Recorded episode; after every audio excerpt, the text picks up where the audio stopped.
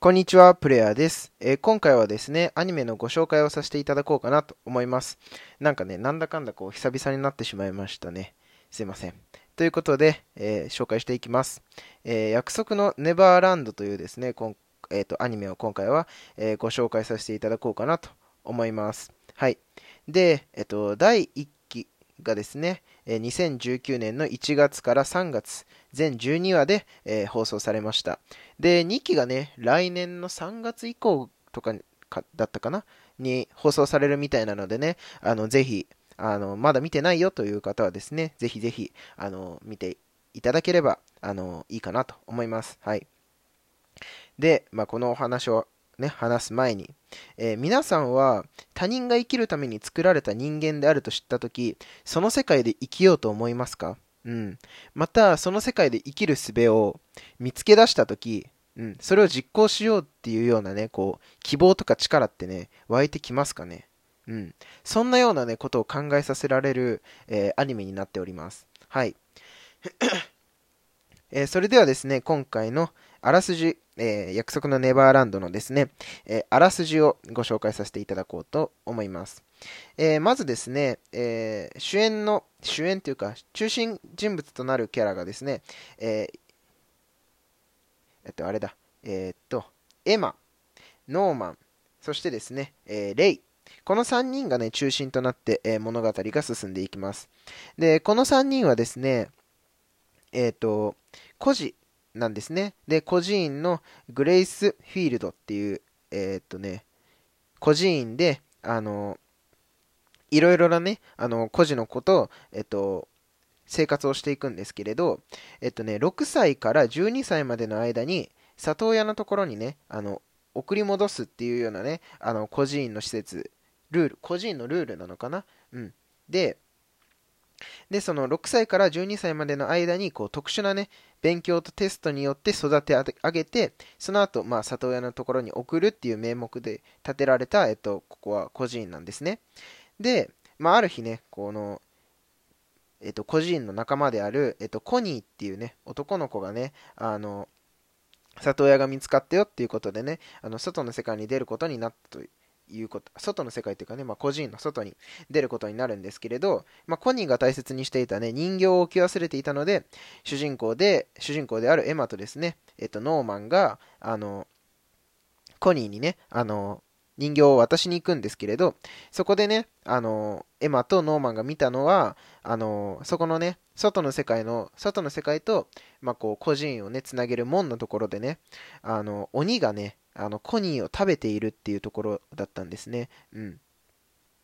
で、そこからこう話が展開されていくんですけれど、まあ、この孤児院は実は、その、その鬼が食用として人を食べるための家畜小屋だったわけなんですね。うん。で、この特殊なテストと、勉強とテストっていうのが、まあこう、よりね、人肉を美味しくさせるための、まあ、テストだったというわけですね。まあ、それを知ってね、こう、エマとノーマンが、こう、どうやって動いて、こう、個人の仲間をね、友達を助けて一緒に脱出を考えるのかとか。あとは、こう、リアリストでね、博識な、こう、レイっていうね、もう一人男の子がいるんですけれど、まあ、こう、いろいろね、分析とかが得意なレイが加わることに、そこに加わることによって、まあ、こう、物語がね、どう展開させ、どう展開していくかっていうところがね、こう、このお話のね、まあ、見どころだったり、あらすじになってきます。はい。で、まあ、僕個人としてのね、まあ、見どころをご紹介させてもらおうかなと思うんですけれど、まず一つ目にね、こう、食べられるために集められたことを知って、まあ、3人はね、どのような行動をとっていくのかと。うん。まあ、ここはね、さっきお話しした通りでです。通りですね。はい。で、主人公たちは6歳から12歳という年で、どこまで決断し行動していくのか。うん。やっぱりね、あの、運動できるとか、まあ、エマとかね、ノーマン、レイはね、まあ、それぞれこう、12歳で、こう、すごくね、能力が高いんですね。エマだったら、まあ、身体能力に優れていたりとか、ノーマンだったら、こう、知略に、うん、戦略とかにね、長けてたりとか、レイだったらまあ分析とかに長けてたりっていうようなね、こう、男の子、女の子なんですけれど、まあでもやっぱりね、とは言っても子供なので、まあ、どこまで判断して行動していくのか。うん。まあ、施設の人間との、こう、なんて言うんですかね、こう、読み合いだったりとか、そういうところもね、こう、すごく面白いと思いますね。うん。でね、この、このお話っていうのはね、なんかこう、私を話さないでっていうね、まあ、こう、小説があるんですけれど、うん。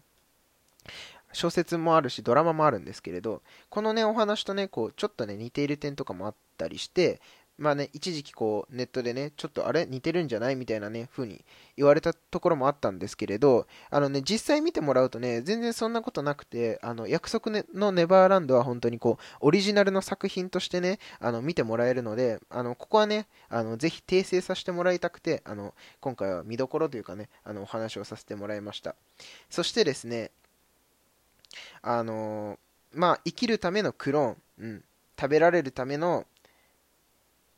鬼が生きるためのクローンであり、まあ、鬼が食べるための家畜であるというようなことでね、すごくジャンプらしくない作品ではあるんですけれど、まあ、こうね、